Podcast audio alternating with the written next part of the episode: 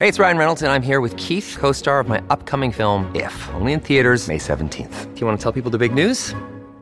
All right, I'll do it. Sign up now and you'll get unlimited for $15 a month and six months of Paramount Plus Essential Plan on us. Mintmobile.com slash switch. Upfront payment of $45 equivalent to $15 per month. Unlimited over 40 gigabytes per month. Face lower speeds. Videos at 480p. Active Mint customers by 531.24 get six months of Paramount Plus Essential Plan. Auto renews after six months. Offer ends May 31st, 2024. Separate Paramount Plus registration required. Terms and conditions apply if rated PG. This episode is brought to you by La Quinta by Wyndham.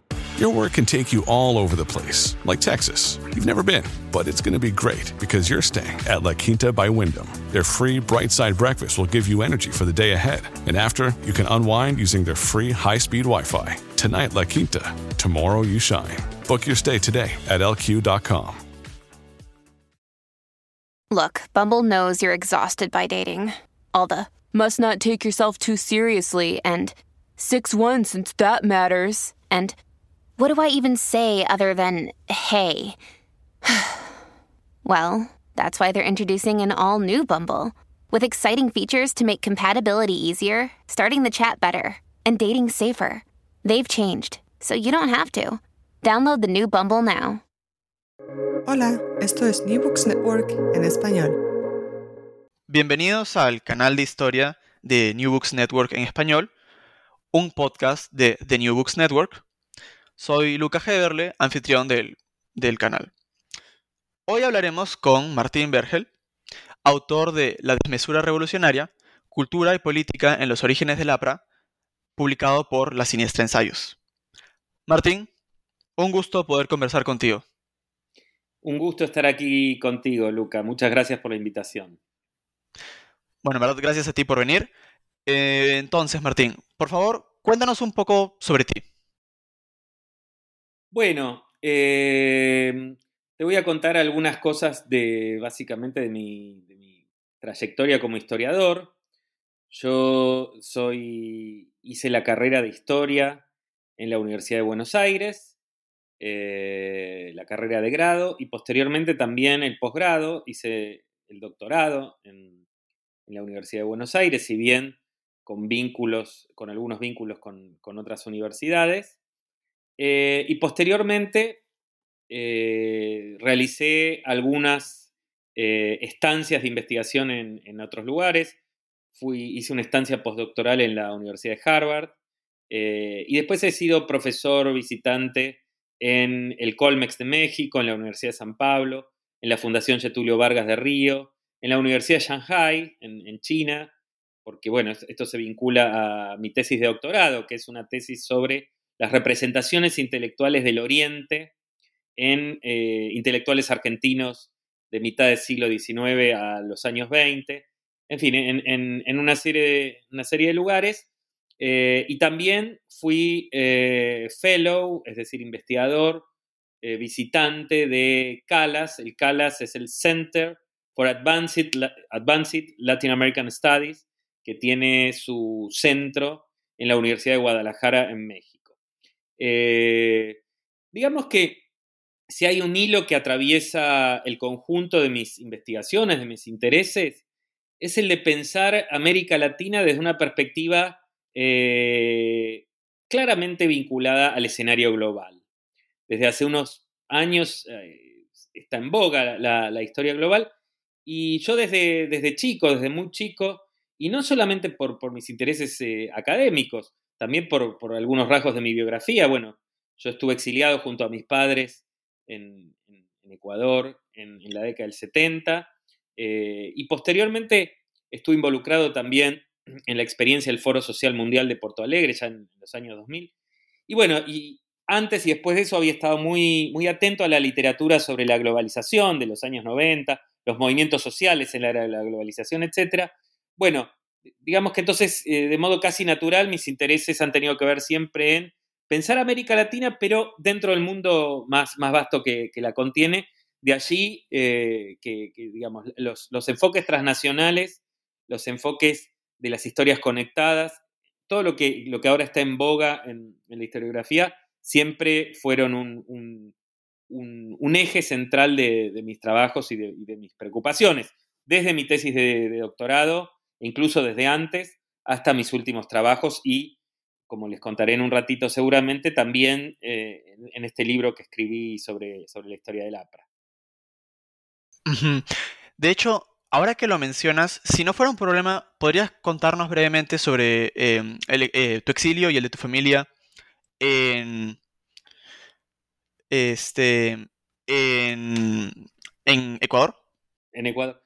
Bueno, como, muchos oyentes deben saber, eh, en Argentina hubo una, dictadura muy, muy trágica, muy dura, muy terrible, eh, que trajo aparejado no solo miles de desaparecidos, eh, sino también miles de exiliados. Bueno, yo soy hijo de una, pareja que era joven en los años 70 y que, como muchos otros, tuvieron que, eh, como a partir de, esa situación de, represión, censura, etcétera, etcétera, eh, tuvieron que exiliarse, que irse del país, como insisto, decenas de miles, muchos a, Perú, muchos a México, muchos a Europa, etcétera. Bueno, yo siendo niño, era muy niño, eh, nací en, noviembre del 73, o sea que era muy niño en el 76 cuando empieza la dictadura, bueno, este, me, me, exilié. Y es un rasgo que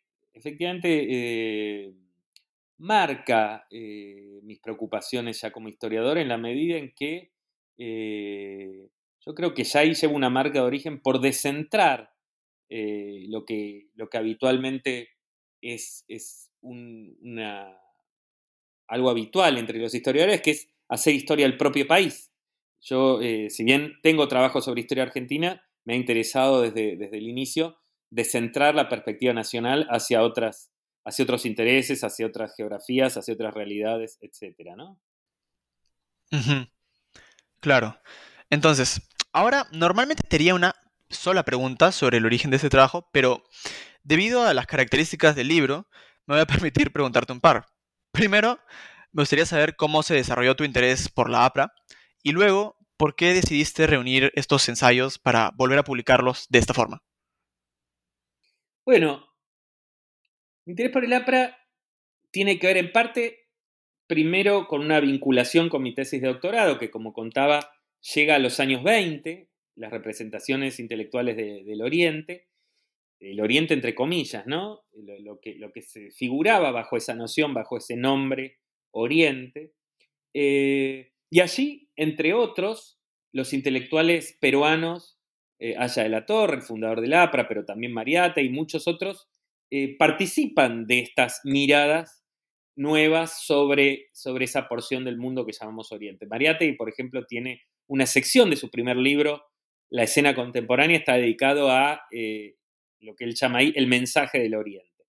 Pero junto con esto, junto con esta, esa zona de, de conexión entre mi primera investigación, mi primer libro, mi tesis de doctorado, y eh, estos, estos trabajos sobre, sobre, o mejor dicho, el desarrollo de esta generación tan fecunda de intelectuales peruanos de la década de 1920, hubo otros factores que convergieron. Como señalaba hace un rato, yo estaba muy involucrado a comienzos de la década del, a comienzos del milenio en la experiencia del Foro Social Mundial. Eh, algunos deben recordar que el Foro Social Mundial se desarrolla como un foro ciudadano y de movimientos sociales eh, desde la ciudad de Porto Alegre. Tiene como lema Otro mundo es posible. Eh, y efectivamente fue, una, notable experiencia y un notable aprendizaje en muchísimos sentidos que, bueno, que, sería largo eh, mencionar aquí, pero que me nutrieron de muchos modos. Entre otros modos, me nutrieron precisamente conociendo a muchos jóvenes. Yo era, joven también, muy joven en ese momento, muchos jóvenes que, provenientes del Perú precisamente, y algunos que no, no, eran peruanos, pero que trabajaban en el Perú. Uno de ellos, el, finlandés Teivo Teivainen, que, que integraba o dirigía el llamado Programa Democracia y Transformación Global, que tenía lugar en la Universidad de San Marcos en ese momento. Estamos hablando de mediados de, eh, de la 2005-2006. Al mismo tiempo, por eso digo que son factores convergentes, en el año 2005 el CEDINSI, que es una institución, un archivo y una institución de investigación sobre la cultura de izquierda en líneas generales en Argentina, eh, organizaba su congreso sobre la temática del exilio, justamente, de los exilios. Una temática que en C historiográfica estaba desarrollándose con bastante vigor en, esos años. Desde ahí ha habido muchos congresos sobre, y mesas y simposios sobre la temática del exilio, que sabemos que en la historia de América Latina eh, es un, ha estado muy, muy presente. Bueno, para ese congreso, que fue en el año 2005, eh, se me ocurrió participar presentando, a partir de algunas cosas que había leído, presentando precisamente un trabajo sobre eh, los exiliados apristas, que en ese momento apenas están comenzando a ser apristas, porque el APRA es precisamente un fenómeno de mediados de la década del 20. Bueno, se tienen que exiliar jóvenes como eran en, en, Buenos Aires. Bueno, entonces allí hice un, primer trabajo sobre sobre esos exiliados. Bueno, ese es el, primer, el primero de los ensayos que le dediqué a el APRA, en este caso al exilio aprista en, en, Argentina, a dos figuras, sobre todo Manuel Seoane y Luis Heisen. Pero desde ahí, eh, bueno, me, comencé a involucrar, bueno, quedé, como, como digo en la introducción del libro, quedé fascinado con esta generación y me fui involucrando con, bastante eh, rápidamente y con mucha voracidad. Hice muchos viajes a Lima, sobre todo, y cada viaje era desde el minuto uno que estaba en, el Perú, eh, zambullirme a los archivos, zambullirme a las bibliotecas, conversar con un montón de gente, como, como muchos eh, peruanos deben saber, y, no solo peruanos, casi todo el mundo tiene algún, algún familiar aprista o ex aprista, o, entonces era, eran conversaciones este, muy, muy sencillas y al mismo tiempo muy apasionantes acá una, pequeña digresión. Yo creo que la, historia de las familias apristas son muy interesantes, ¿no? En, muchos niveles, ¿no? Porque hay una cuestión de memorias, de traspaso generacional, también de desencuentros, porque hay generaciones que se separan y como hoy sabemos, eh, el, grueso de, la población peruana tiene una mirada bastante crítica hoy por hoy de, la... En fin, podría, podría seguir contándote, pero digamos que ese conjunto de factores confluyó para, para, mi interés y mis trabajos en la historia de la pre, y desde ahí, como digo, quedé atrapado y fue así que escribí 11 ensayos, en realidad más, pero 11, 11 son los ensayos que agrupé en este libro, que en realidad entonces no es un libro orgánico, en el sentido que no es un libro que se va sucediendo en capítulos, eh, sino que es un libro, una colección de ensayos, como distintas entradas a la historia de la pre, que obviamente tienen mucho que ver entre sí, pero que cada una tuvo su, pequeña historia particular. Cada uno de estos 11 artículos sobre la historia del APRA, que, son, que todos tienen un mismo periodo, para quienes están escuchando. El periodo es entre la década de 1920 y 1945. Ese es el periodo de la historia del APRA que yo he investigado. Claro, sí. Y de hecho, para hacer una colección de ensayos, en verdad, hay una gran cohesión. De hecho, está dividido en tres partes el libro. La primera sería el APRA en espacios transnacionales. La segunda parte sería el APRA a través de sus figuras fundadoras. Y la tercera parte sería el APRA y la cultura impresa, ¿no? Pero bueno, para adentrarnos más de lleno em, a la obra, me parece que podríamos eh, proseguir con la siguiente pregunta. Y es que, en la actualidad, la mayoría de, de personas se asocia principalmente a la APRA con los gobiernos de Alan García. Quizás también lo hagan con el Partido Aprista peruano, legalizado durante el segundo gobierno de Manuel Prado en 1956. Sin embargo, e-, el APRA sobre el que investigas tú es una organización muy, pero muy distinta, ¿no? De hecho, me interesa saber al principio, es decir, em, en los años 20, qué caracteriza a, la Alianza Popular Revolucionaria. Bueno, efectivamente, para, la mayoría de peruanos y no solo peruanos de hoy, eh, ese APRA de los años 20 cuesta visualizarlo porque eh, el APRA de las últimas décadas, que es un APRA muy distinto, como vos decías, muy referenciado en la figura de Alan García, que encima tuvo un final tan trágico y tan polémico, eh, bueno, cuesta visualizar. Pero para decirlo en, pocas palabras o sintéticamente, el APRA en los años 20 surge como, una, un movimiento de izquierda, incluso como un movimiento que se autodenomina revolucionario, incluso algo que suele ser olvidado, como un movimiento marxista, de un cierto marxismo sui generis, de un marxismo, bueno, que digo, porque en la polémica entre Aya de la Torre y Mariátegui rápidamente se ubicaba a Aya de la Torre como no marxista, y no es así, basta ver los, los textos de, de Aya, de Aya, eh, de la Torre, para ver que, este, que, no es así. Y no es así no solo con él, sino con otros intelectuales apristas, incluso intelectuales apristas que tampoco se recuerda su, fase marxista, como Luis Alberto Sánchez, una figura que después efectivamente va a terminar eh, digamos, con una perspectiva más liberal conservadora, digamos. ¿no?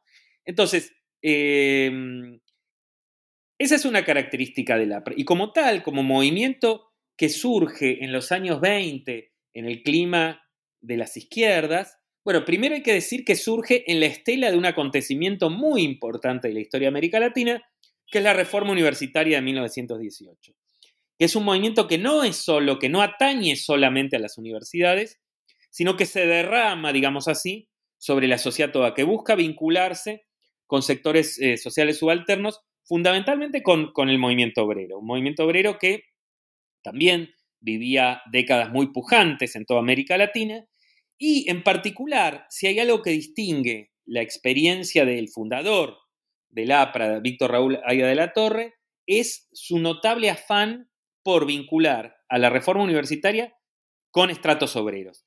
Eh, tal es así que eh, Aya de la Torre pasa su, primer momento de esplendor o de, su primer momento en el cual es, su nombre eh, empieza a ser conocido es cuando funda la Universidad Popular en el año 1921, se de cumplir 100 años, eh, muy, muy rápidamente rebautizada como Universidad Popular González Prada. Ese experimento de la Universidad Popular, que en realidad no era tan original como Aya de la Torre pretendía, porque había otras, pero lo que sí, y acá hay un rasgo muy interesante de origen casi, eh, es que rápidamente Aya de la Torre se transformó en un notable propagandista, propagandista de su movimiento, propagandista de sí mismo.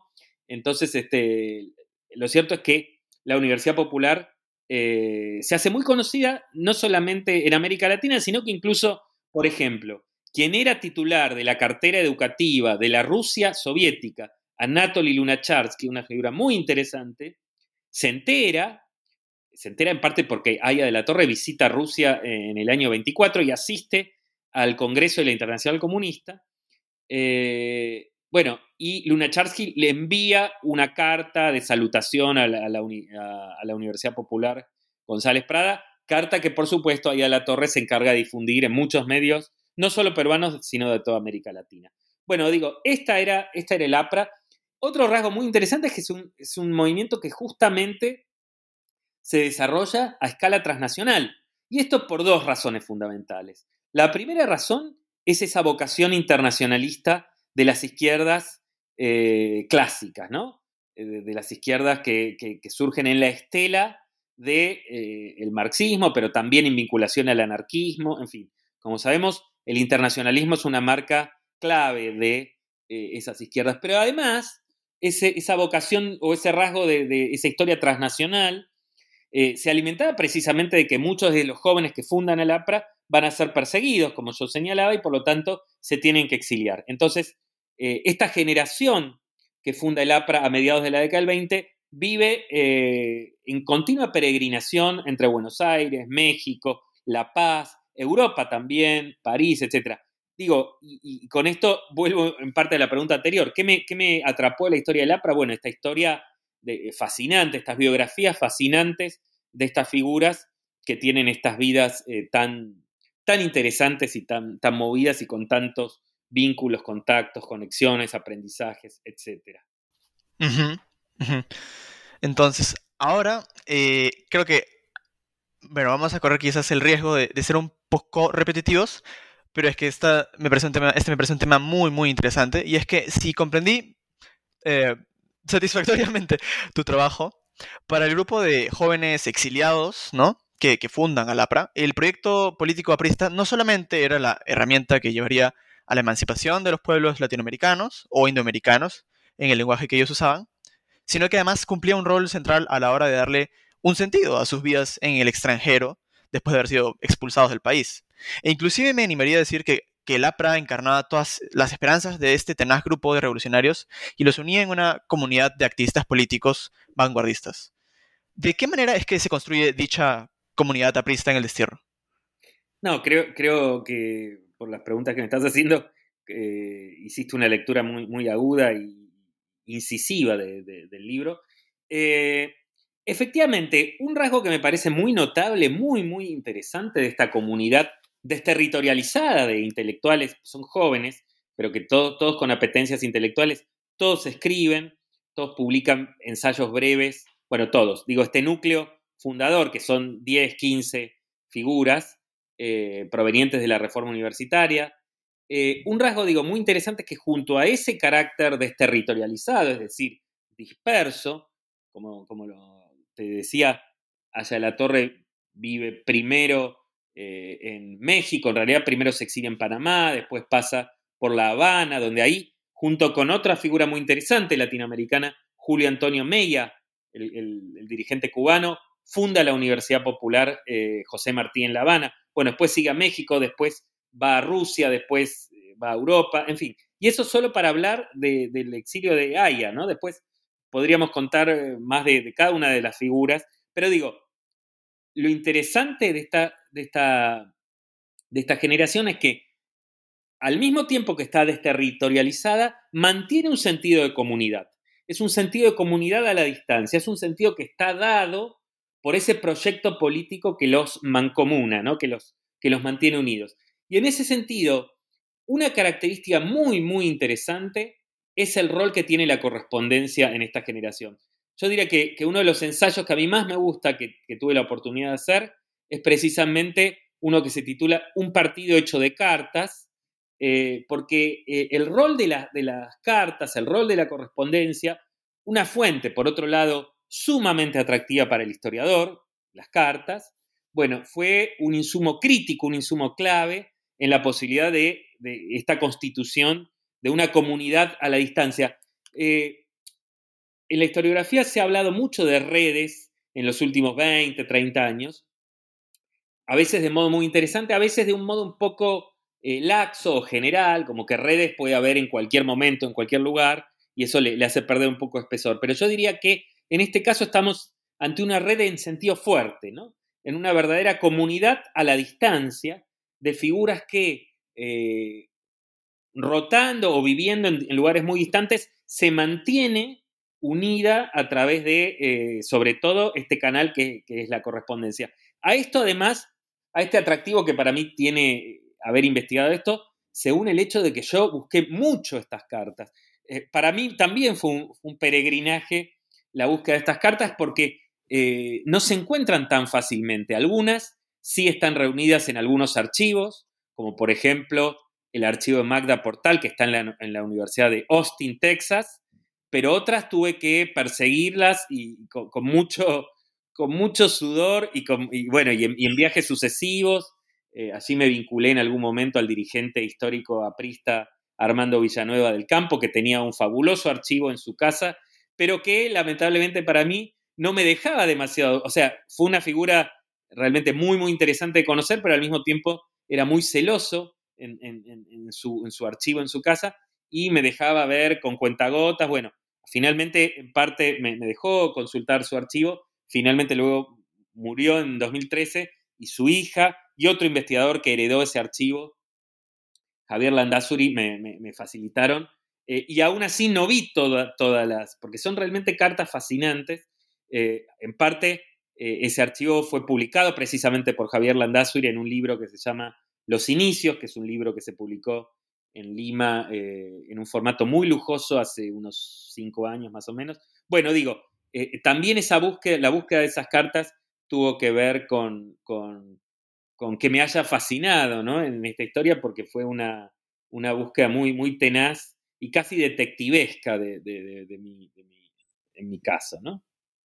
Y bueno, inevitablemente vamos a llegar a este punto, y es que la figura de Aya es central eh, no solo en la historia de la sino también en la manera en que se habla sobre la en la manera en que se discute sobre la Entonces, bajo el riesgo de embarrarnos un poco a la hora de separar al Aya de la torre mitológico del de carne y hueso, cuéntanos cómo es que el cómo es que él se volvió primero en un protagónico dirigente estudiantil para luego convertirse en el líder del proyecto Prista.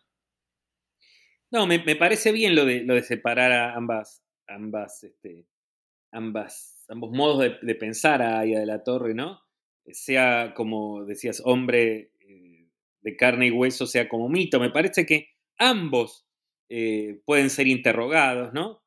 Eh, recientemente leí un libro muy interesante de, un historiador, un colega con quien me he cruzado muchas veces en, el curso de, estos últimos años investigando al APRA, que es Íñigo García Bryce, un, historiador peruano pero que vive en los Estados Unidos, que tiene un libro muy interesante sobre, sobre la biografía de Aya, eh, que vuelve a interrogar la figura de Aya desde, desde dimensiones que no habían sido interrogadas. En fin, un, libro, un libro muy, muy interesante que aún no ha sido traducido al, castellano, me, tocó reseñarlo además. Eh, y de nuevo, me parece que eh, tanto la, propia biografía de Aya como, como, su mito tienen eh, distintas dimensiones que, son interesantes de ser pensadas. ¿no? En principio, la biografía de Aya de la Torre, hay varios capítulos de su vida que no nos son suficientemente conocidos. Eh, en parte porque, eh, hay que decirlo, la mayoría de biógrafos de Aya de la Torre han sido sus propias figuras internas al, al APRA y eso ha tenido como efecto una mirada un tanto sesgada de esa biografía.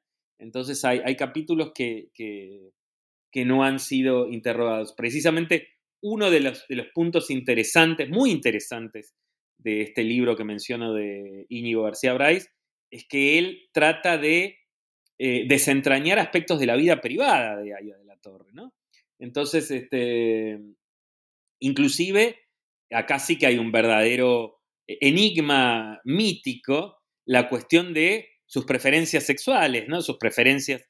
Bueno, eh, que, eso, eso solo conforma un, verdadero eh, capítulo, porque, bueno, se sabe que eh, no se le conocían vínculos con, mujeres a, la torre y esto generó todo un, enorme misterio, bueno, y, y, también de parte de los antiapristas, y esto nos revela cuánto de la cultura machista y homofóbica hemos tenido en América Latina, porque era directamente una parte de una diatriba y una injuria muy fuerte tachar de homosexual a Aya de la Torre, decir que Aya de la Torre era, era homosexual. Bueno, en fin, eh, digo, entonces hay mucho todavía por interrogar, por conocer de, la figura de Aya de la Torre. A mí me interesa un, entre muchas cosas, ¿no?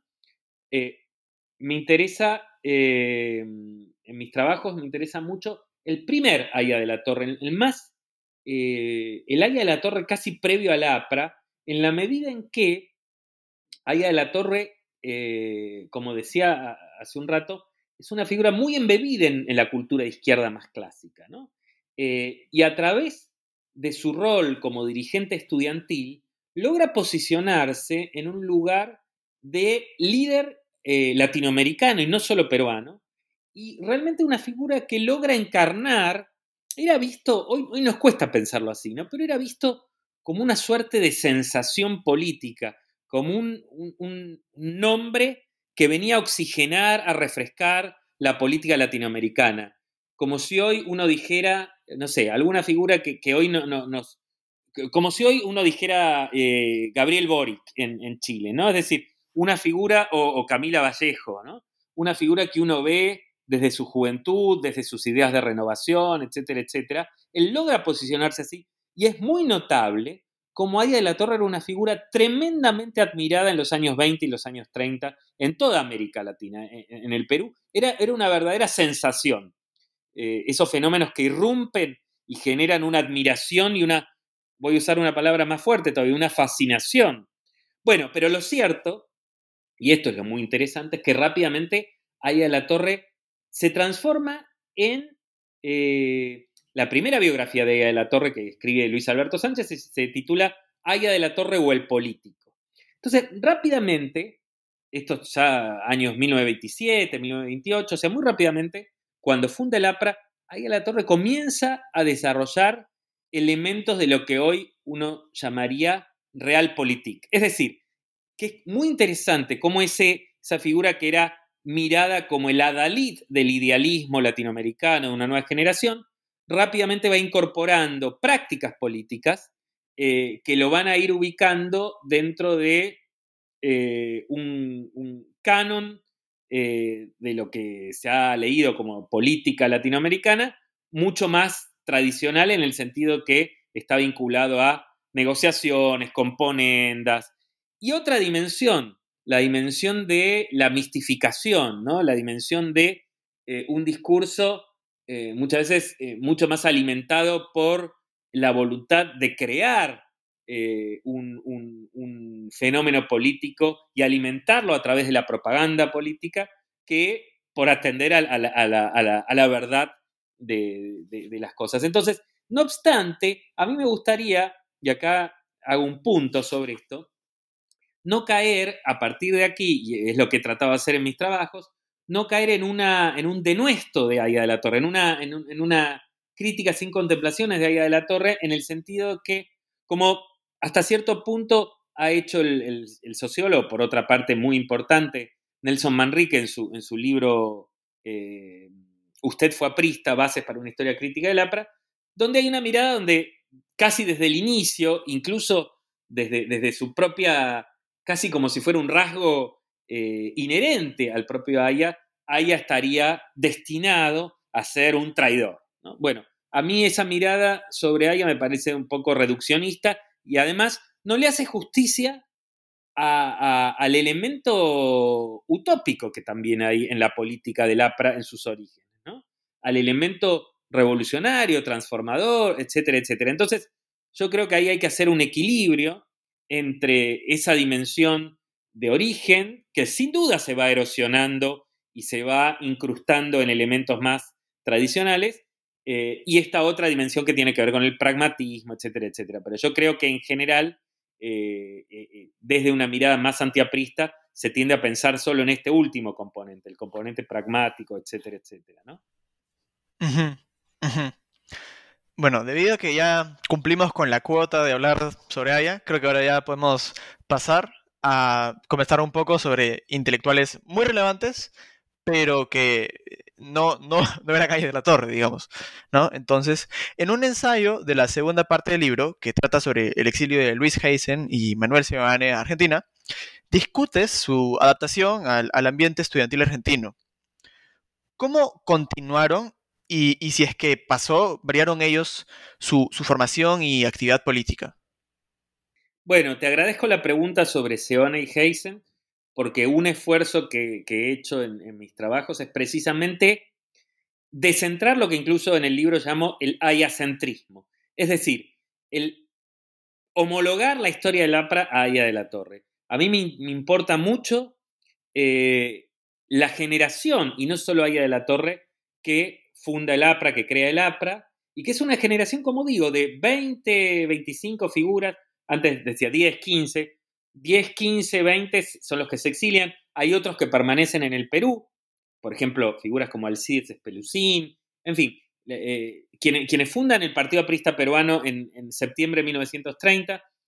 Eh, para, para, quienes no saben, el Partido Aprista Peruano es la versión del APRA que se funda una vez que los exiliados retornan al Perú, cuando cae Leguía, ¿no? Leguía gobierna eh, su famoso oncenio de entre 1919 y 1930, en agosto del 30 cae Leguía y entonces ahí retorna al Perú y se funda el Partido Aprista Peruano. Bueno, esa generación que vive en el exilio eh, es una generación tremendamente rica, cuyas biografías son apasionantes también y que han sido eh, de algún modo silenciadas o obstaculizadas en la, visión que podemos tener de ellos por esa omnipresencia de, de Aya de la Torre. ¿no? Eh, en ese sentido, en, mi reseña que yo mencionaba recién al libro de Íñigo, que insisto, es un libro sumamente valioso, eh, yo, le señalo ahí que me parece que eh, hay que atender también a este conjunto de figuras eh, que no son simplemente Aya de la Torre. Bueno, y en ese sentido, a mí me interesa muchísimo varias de estas figuras y diría que fundamentalmente la figura de Manuel Seoane, ¿no? No solamente Seoane, ¿no? Luis Heisen también es otra figura muy interesante, pero Manuel Seoane para quienes no, lo ubican, eh, fue eh, la segunda figura en importancia dentro del escalafón de, del APRA, un, intelectual que vive entre 1900 y 1963, un periodista eh, va a fundar el diario partidario del APRA La Tribuna, también a, diario La Tribuna, desde una perspectiva de historia de la prensa, que es una uno de, mis, perspectivas historiográficas en las cuales eh, trabajo. Eh, bueno, va a, ser, va a ser muy importante este, este, diario, el diario La Tribuna, va a ser uno de los mitos de la historia del APRA. Bueno, yo me, propuse estudiar con, con, bastante minuciosamente eh, este diario en sus primeros tiempos, tratando de ver no solamente eh, sus aspectos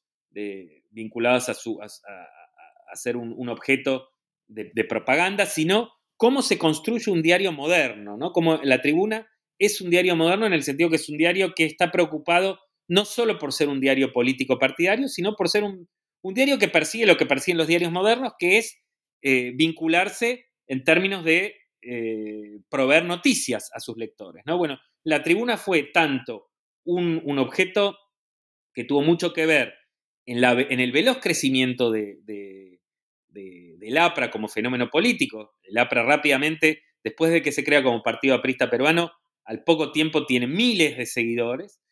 Bueno, entonces, no solo como eso, sino también como un diario que desarrolla distintas secciones, por ejemplo, una sección de deportes, y esto es muy interesante porque los deportes tienen un lugar muy especial dentro del APRA. Primero porque Aya de la Torre y otros eh, hacían un culto de, eh, del carácter juvenil, el carácter saludable, etc.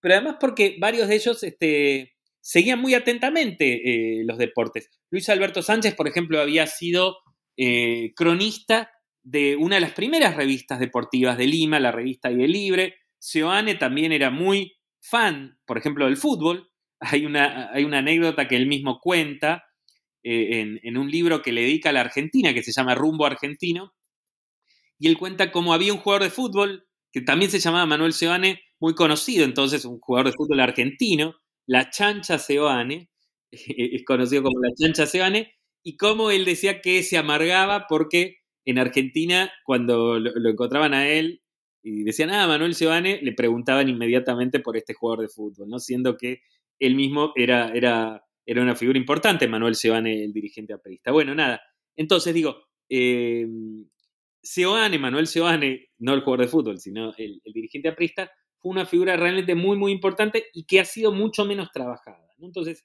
me, me, interesaba su biografía. Él después eh, vuelve, porque él se exilia en Buenos Aires en la, en la, década del 20, vuelve al Perú, pero tiene que volver a exiliarse. Se exilia de nuevo primero en Buenos Aires, después en Chile, donde va a tener una carrera importantísima en el periodismo chileno. Va a, dirigir la principal revista, eh, el principal semanario de actualidad chileno que, fue la revista Ercilla. Y bueno, y vive en Chile, después vuelve a exiliarse en los años 50 en Chile. Eh, y bueno, fue una figura sumamente popular al punto que cuando muere, muere de un, paro cardíaco estando en Washington. Eh, su, entierro es un entierro eh, inmensamente masivo en, Lima. Eh, se dice que, por supuesto van, eh, van todos los apristas, pero también era una figura que además, bueno, provenía de una familia muy, muy tradicional limeña, entonces es una figura muy conectada con muchos mundos sociales. Entonces, y además a eso suele añadirse que era, era una figura eh, bien parecida, es decir, que, creaba un atractivo eh, en, mucha gente por su, por su, por su, por su buen porte físico, digamos, y, este, y eso también le, había dado una cierta fama en medios limeños y no solamente limeños, ¿no? En Buenos Aires se casa con una chica argentina, después, en fin, eh, ese es otro capítulo interesante de, la historia del APRA. Ajá, claro. Y de hecho, em, Heisen y, y ¿no? Se, adaptan de maneras distintas al, este, ambiente político argentino. Entonces, ¿podrías, em, digamos, quizás eh, establecer la diferencia o el contraste entre sus maneras de hacer política en Argentina? Bueno, sí. Eh, Luis Heisen, que es otra figura muy interesante, eh, yo tuve la oportunidad de, estar con la hija de Luis Heisen de, Socorro Heisen y conversar con ella, y ella también me facilitó algunos documentos. Me regaló un, un retrato de Gabriel del Mazo que tenía Luis Heisen en su casa. Eh, Gabriel del Mazo fue un dirigente de la Reforma Universitaria Argentina muy importante, el primer gran historiador, además de la Reforma Universitaria. Bueno, este, este, este retrato yo se lo doné al CEDINSI, este archivo argentino, y está para, la consulta en el, archivo, en el, en el CEDINSI. Eh, ese, bueno, Luis Heisen es una figura muy interesante, cuya biografía también muestra eh, cuán, cuánto prestigio tenían estos jóvenes apristas, porque llega no a Buenos Aires, sino a la ciudad de La Plata, que es una ciudad que está muy cerquita a Buenos Aires, una ciudad estudiantil, está a unos 70 kilómetros, 60, 70 kilómetros de Buenos Aires al sur, y al año de haber llegado es elegido presidente de la Federación Estudiantil de la Universidad de La Plata, que era una federación estudiantil mm, importante, eh, combativa, que había tenido un rol importante en la, reforma universitaria de 1918, y Heisen, que tenía apenas un año en, la ciudad, eh, es, elegido, es el primer dirigente estudiantil no argentino que ocupa ese lugar.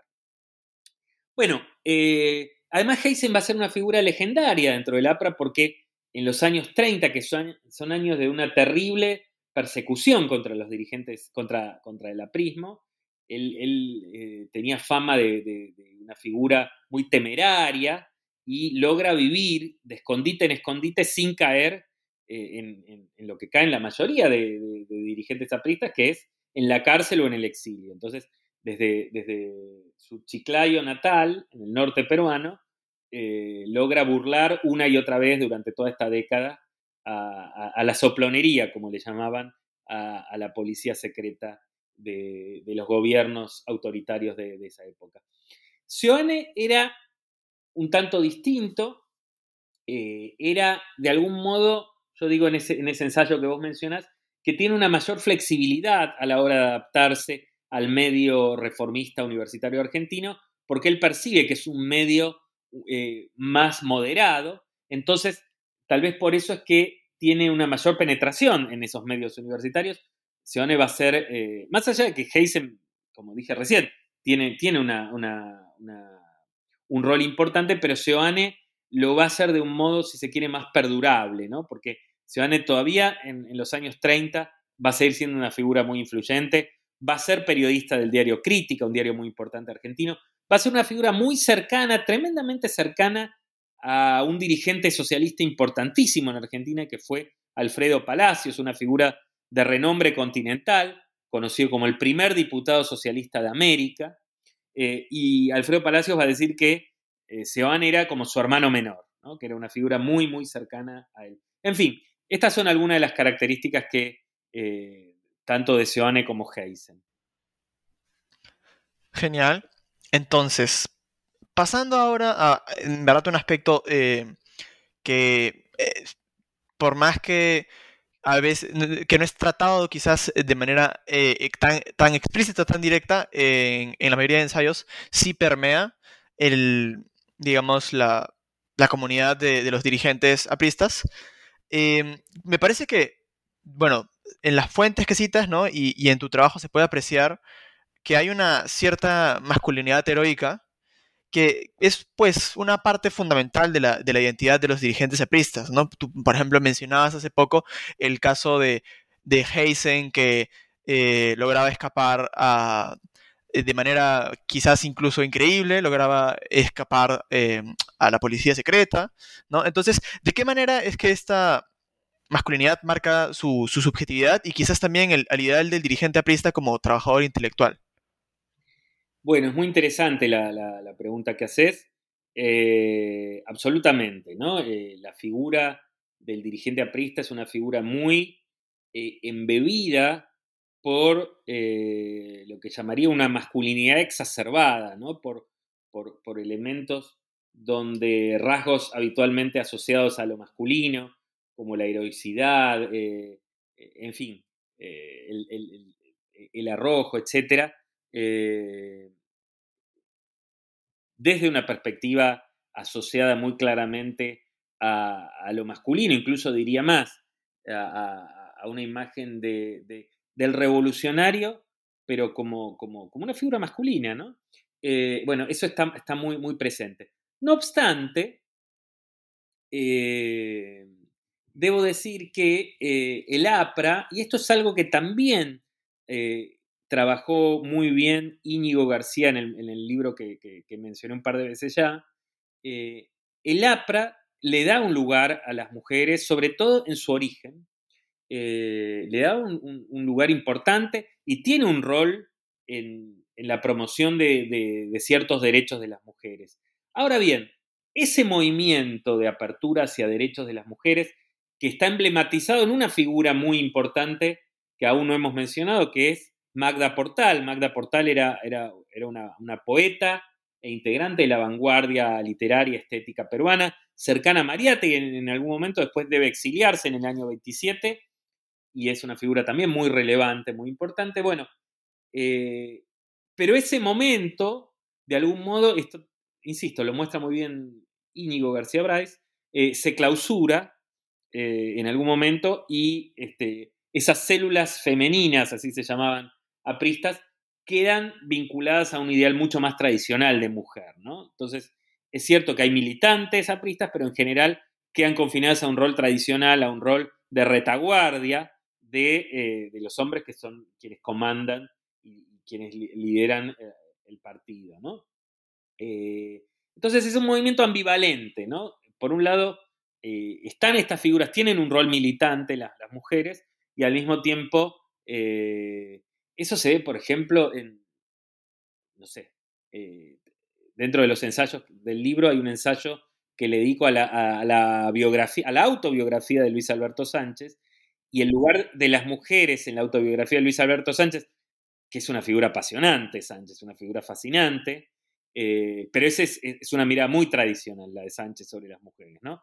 Casi aparecen también como, como parte de, del decorado de, la escenografía, que es siempre una, una escenografía protagonizada por hombres, ¿no? Eh, en fin, eh, digamos que, que, que el APRA se presta muy fácilmente a una mirada crítica en clave de género, tanto por, insisto, por aquello que permite como por aquello que finalmente obstaculiza. ¿no? Y yo creo que si pensamos la historia aprista de las últimas cinco o seis décadas, que como decía al comienzo es una historia de una APRA mucho menos interesante, mucho más eh, eh, involucrada en, la política más eh, menos interesante, ¿no? más vinculada a las componendas, etcétera, etcétera, uno fácilmente percibe que eh, eh, en el lugar que se le otorga a las mujeres eh, hay un modo de ver cómo el APRA quedó desenganchado de cualquier proceso de modernización cultural y, política de las últimas décadas. Quiero decir que hoy por hoy me parece que, la cultura política del APRA, digamos así, eso, ¿no? Que, que se desenganchó ya por lo menos en la década del 60, sino antes de la, modernización cultural de, entonces. Y eso se nota, eh, se nota mucho en la cultura política eh, de las últimas décadas del APRA. Claro. Y luego otro aspecto que también es en verdad muy interesante eh, sobre, sobre, sobre, sobre, el, libro es que, bueno, si bien el proyecto Prista es interpretado y adoptado de maneras frecuentemente contradictorias por grupos como campesinos y hacendados, hay una constante que es el rol de los intelectuales menores en su difusión. De manera general, ¿cómo cumplen este rol y a qué nos referimos cuando hablamos de, intelectuales menores? Bueno, te agradezco también, Luca, la, pregunta porque eh, tiene que ver con un ensayo del libro. Eh, es un ensayo más bien corto y en ese sentido es más una, invitación y una invitación para mí y para otros, para otras, que quieran seguir esa, esa, beta para, para, adentrarse en esta dimensión de la historia de la APRA, que es una historia menos conocida, que tiene que ver, porque por ahora hablamos del líder, Aya de la Torre, el gran líder, el jefe máximo, como se lo conocía, este grupo muy importante de, dirigentes y jóvenes intelectuales que, que, lo secunda, que lo sigue, la masa, el, famoso pueblo aprista, el, APRA va a ser conocido como Partido del Pueblo, pero hay un conjunto muy amplio de, figuras mediadoras, figuras que tienen todo que ver con que el APRA tenga un arraigo muy notable en todo el territorio peruano y casi en cada localidad del Perú, que es entonces esto que yo llamo en este ensayo los intelectuales menores, entendiendo por menores no un sentido peyorativo, sino figuras mucho menos conocidas, maestros, eh, digamos, eh, abogados, figuras absolutamente eh, desconocidas hoy en día, porque realmente tenían un rol muy localizado, muy, muy, muy, muy, muy vinculado a su, a su, lugar de, origen o al lugar en el que vivían. ¿no? El APRA tuvo una penetración territorial enormemente eficaz y lo que, lo que trato de mostrar en, en ese ensayo es cómo esa penetración territorial tuvo, todo que ver con estas figuras mediadoras, estas figuras que conectan ideales, un ideal o, un, conjunto de ideas que provenían eh, desde Lima o incluso desde afuera del Perú, con realidades muy, muy, muy locales. En esto, por otro lado, debo decir que no soy el, primero ni el único en, echarle el ojo a esta dimensión. Otros historiadores que a mí me, me gustan mucho, como David Nugent, un antropólogo de la Universidad de Emory, que tiene un libro muy importante sobre eh, el, departamento de Chachapoyas en el norte peruano, o Jamie Haleman, que ha trabajado sobre Ayacucho, tiene un libro muy importante también publicado por La Siniestra sobre eh, Ayacucho, o eh, Louis Taylor, que trabajó de modo muy agudo Cajamarca, la región de Cajamarca, ellos tres, entre otros, han mostrado en estudios monográficos puntuales este lugar de estos intelectuales menores, estos intelectuales eh, mediadores. Y de otro lado, historiadores como José Luis Renique o José Deustua tienen también algunos trabajos sobre el lugar de, estos intelectuales regionales en el, desarrollo de, ellos estudian en, su caso el indigenismo, pero digamos, eh, para el caso del APRA es fundamental atender a, esos intelectuales que, insisto, son intelectuales, a veces apenas eh, son, digamos, no tienen mucho más tránsito que haber asistido a, una educación primaria y secundaria, pero que tienen un rol, por ejemplo, en el desarrollo de universidades populares en, distintos, en distintos lugares del Perú o simplemente dando conferencias para, unos pocos eh, habitantes de, la región, etcétera, etcétera. Eso es, ese es otro aspecto fascinante de la historia del APRA, ¿no? Que, digamos, el APRA como un partido movimiento que tuvo una vocación ilustrada, por ilustrar a los sectores subalternos. Eso me parece que es un rasgo eh, fundamental de la historia del APRA y en esa, en esa búsqueda estos intelectuales, que insisto, yo llamé menores, tuvieron un rol eh, clave. Claro. Y bueno, tras tantos años de investigación sobre estos temas al respecto, em, ¿cuáles consideras que sean los aspectos del aprismo que, todavía no llegamos a comprender satisfactoriamente, ¿no? Que, se deberían continuar investigando. Bueno, es una pregunta también muy importante y sobre la cual podríamos decir, decir mucho. Trato de que mis respuestas no, no sean tan extensas para, para que quienes, quienes nos están escuchando les resulte eh, llevadero y no, demasiado larga este, esta, esta, entrevista.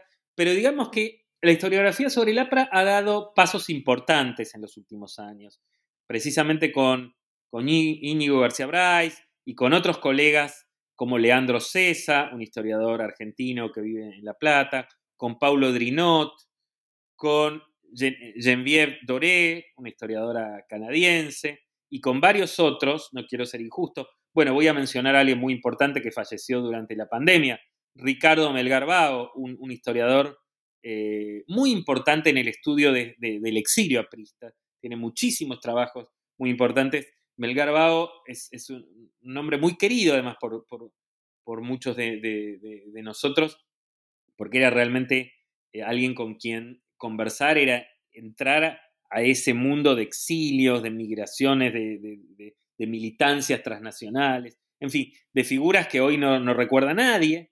Eh, bueno, con todos esos entonces, y insisto, varios otros y otras, este, se ha avanzado en nuevas preguntas sobre la historia de la APRA y en ese sentido, eh, con Pablo Drinot tenemos la idea de hacer una compilación que reúna algunos de los trabajos recientes sobre la historia del APRA. Leandro César también está en, un proyecto parecido, en hacer un dossier que reúna algunos de los trabajos recientes sobre, sobre la historia del APRA. Entonces, se ha avanzado mucho. Y sin embargo, hay muchísimo más por avanzar. ¿no? Eh, hay, se podría nombrar un montón de zonas de la historia del APRA que todavía merecen ser investigadas. Menciono solo unas poquitas. Eh, los años 30 tienen mucho para decir todavía. Por ejemplo, en, cuanto a la vida en la clandestinidad, sabemos que eh, esos son años de represión y entonces eh, los militantes apristas debían vivir necesariamente en condiciones clandestinas. Los años 50, durante el ochenio de Odría también, los ocho años de gobierno de, Manuel Odría, el dictador Odría, son muy interesantes. Y luego hay, eh, décadas tal vez más grises, menos atractivas desde, desde, desde, estos ángulos que me han interesado a mí, pero que son sin dudas importantes también. ¿no? Por ejemplo, la década del 60. ¿Qué pasó con el APRA durante la, primera presidencia de, de Belaúnde, el presidente Belaúnde? la década del 70. ¿Qué pasó con el APRA durante el gobierno de Velasco? ¿no? Sabemos que Velasco da un golpe en el año 68 y luego asume muchas banderas históricas del APRA, ¿no? La nacionalización de, la reforma agraria, etc. Eh, y entonces el APRA queda de algún modo descolocado y al mismo tiempo eh, el gobierno de, Velasco le da un plafón para eh, volver a traer algunas banderas históricas. Por ejemplo, este es un hecho que ha sido marcado, por, ejemplo, por Nelson Manrique, el, libro clásico de Aya de la Torre, El antiimperialismo y el APRA, eh, es reeditado recién allí, por Aya de la Torre, como que dice, bueno, este es el momento para reeditar, para decir, eh, estas banderas de Velasco ya las decía yo hace 40 años, ¿no? Bueno, en fin, entonces son, son, hay muchos momentos, muchos periodos de la historia del APRA que merecen indagaciones eh, más profundas, para no hablar de tiempos más recientes, las dos presidencias de Alan García, etcétera, etcétera. Me da mucha pena porque creo que ambos podríamos seguir conversando respecto horas y horas, pero eh, si, no, si no nos acercamos al final, nadie va a escuchar el podcast. Así que antes de terminar, Martín, quería preguntarte, eh, bueno, en parte quizás también por lo que me contabas que, hacías, que, planeabas realizar con Pablo, ¿qué proyectos eh, tienes en mente o en qué proyectos estás trabajando actualmente? Bueno, estoy trabajando en muchos proyectos al mismo tiempo, tal vez demasiados, eh, que han tenido que ver con distintas circunstancias que se me han atravesado y que, que, también he quedado atrapado en ellas, como, como, decía hace un rato. Voy a mencionar tres nada más. Eh, por un lado, eh, en los últimos años me metí eh, con, mucha. Me metí mucho, digamos, con Mariate. ¿no? Publiqué una antología de textos de Mariate en la editorial Siglo XXI de, Buenos Aires y actualmente estoy terminando otra antología que va a ser publicada por el Fondo de Cultura Económica sobre el tema de Mariátegui y el viaje.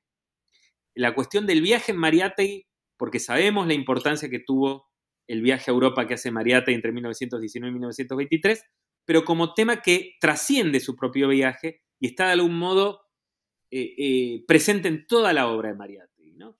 Eh, entonces, el viaje como experiencia en Mariátegui, pero además el viaje como tema de reflexión y como tema que tiene que ver con su concepción de la subjetividad revolucionaria. Eh, la, cuestión del nomadismo, por ejemplo, en Mariátegui, la cuestión de, y la cuestión de, finalmente, el internacionalismo en Mariátegui, también de nuevo, tiene mucho que ver con su concepción del viaje, para no hablar de la cuestión del mito en Mariátegui, que es un tema clásico en los estudios sobre Mariátegui, pero que yo creo que también se vincula a cómo él pensaba eh, los imaginarios del viaje y la dimensión eh, que, tiene, que tenía que ver con las cuestiones de, para usar un, concepto contemporáneo, los afectos, ¿no? Los afectos en, la, en, su, en su proyecto revolucionario y cómo esos afectos se ven especialmente movilizados por el tema del viaje. Bueno, ese es uno de mis proyectos, que, insisto, estoy terminando. Por otro lado, también estoy preparando con dos colegas y amigos, Víctor Beach, de la Universidad Católica de, Lima, y Claudio Lobnitz, eh, de, la Universidad de Columbia, en, Nueva York, eh, una compilación sobre Mariátegui que busca, de algún modo, desplazar ciertos lugares comunes que hay en la mirada sobre Mariátegui, lugares comunes que han, de algún modo ocluido, es decir, que han tapado eh, algunas dimensiones muy presentes en la obra de Mariátegui, por ejemplo, sus escritos sobre temas culturales y literarios, que tienen un lugar muy importante en la obra de Mariátegui, y por ejemplo, su lugar de intelectual muy vinculado a la escena global. Eh, yo creo que ha tendido a leerse a Mariátegui muy desde un foco nacional o latinoamericano y no se lo ha visto eh, como, como, el gran intelectual global que fue de su tiempo. Un intelectual que si uno entra a sus textos puede tener un mapa de lo que ocurría no solamente en el Perú y no solamente en América Latina, sino en el mundo. Empecé hablando de Mariátegui y el Oriente, bueno, esa es una muestra. Eh, yo alguna vez dije en una suerte de butad, es decir, en una suerte de, frase eh, de exageración quizás, de que todos los años 20 están contenidos en la obra de Mariátegui. Y bueno, es sin duda en algún punto una exageración, pero hasta cierto punto, porque muchísimos nombres, muchísimas figuras de esos años 20, uno los encuentra a veces en, apenas en, pasajes de la obra de Mariátegui, pero, pero están muy presentes. Eh, un segundo proyecto en el cual estoy trabajando, voy a tratar de ser más breve para referirme a él, tiene que ver con eh, un proyecto sobre intelectuales, prensa, yo mencioné que me interesa mucho la historia de la prensa, y mundialización, en este caso en la ciudad de Buenos Aires, tiene que ver con cómo a partir de fines del siglo XIX, con la modernización de la prensa, con la emergencia de ciertas tecnologías que tienen que ver con la modernización de la prensa, fundamentalmente el telégrafo, los cables, las agencias de noticias, pero también la fotografía, eh, y otras, y otras tecnologías, bueno, se produce una verdadera eh, mundialización de, digamos, la prensa es vehículo de, mundialización y los intelectuales que trabajan, muchos de ellos en la prensa, de nuevo es el caso de Mariátegui, eh, pero también de otros que mencionamos en esta conversación, como Seoane, y de muchísimos otros, bueno, son vectores también que, que actúan como intermediarios entre esa arena mundial, la prensa, y las ciudades latinoamericanas. ¿no? En, el caso de este trabajo, que es un libro que estamos preparando con un colega y amigo, con Martín Albornoz, eh, pero también con un conjunto de otros colegas, como Lilia Caimar y Juan Bonuome, Pablo Ortenberg, en fin, muchos otros, Diego Galeano, em, y muchos otros, Emiliano Sánchez, en fin, no, voy a mencionar a todos aquí. Eh, bueno, estamos trabajando en este libro que va a ser una compilación que esperemos que, esté lista para este, la segunda parte de este año y se va a publicar en, por, la, por la editorial de la Universidad Quilmes de Buenos Aires.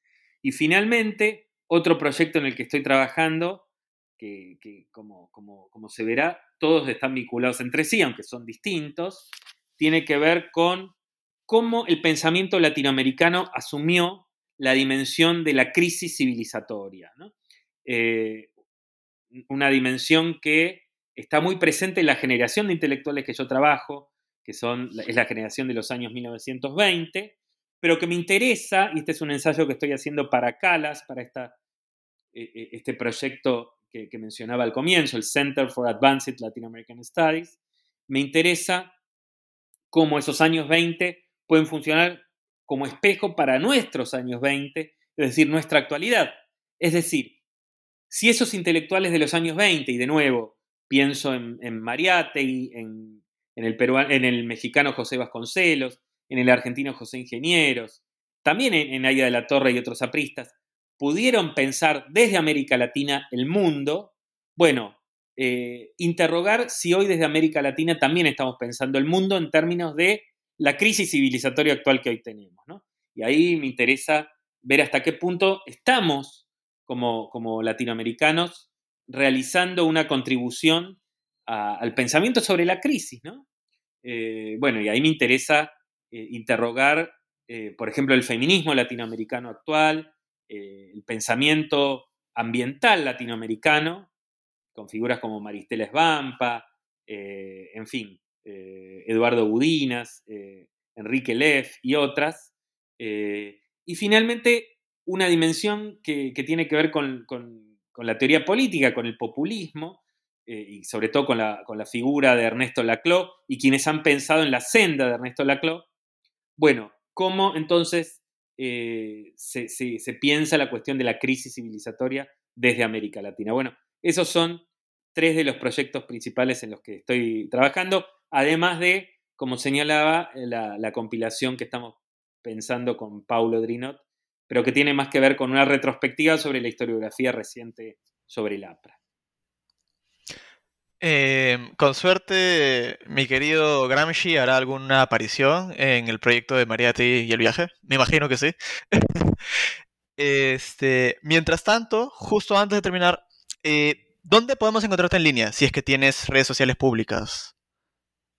No, no soy muy cultor de muchas redes sociales porque ya con las que tengo eh, les dedico mucho tiempo, o, mejor dicho, me distraen demasiado, eh, más, más de, lo, de, lo, recomendable, pero tengo un perfil de, usuario en Facebook, donde me pueden encontrar, y tengo un perfil de usuario en, academia.edu, donde también me pueden encontrar. Esas son las redes sociales que, que, utilizo este, a través de las cuales intercambio con, con colegas, eh, amigos, etcétera, ¿no? Así que, ah, bueno, allí.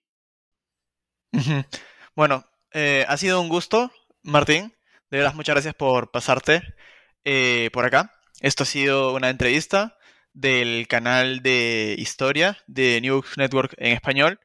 Y yo soy su host, Luca Heberle. Bueno, déjame, Luca, terminar agradeciéndote mucho eh, a ti por, la invitación y, además por haber sido un lector eh, que siendo muy joven se mostró como uno de los lectores más agudos de, que me ha tocado de, mi libro, y cosa que ha quedado muy a las claras por, la agudeza de tus preguntas a lo largo de esta entrevista. Así que te agradezco muchísimo. Para, alguien que escribe un libro, no hay nada más grato que alguien, eh, además tan joven como, como vos, eh, haya hecho una lectura tan aguda y tan perspicaz. Así que muchas gracias.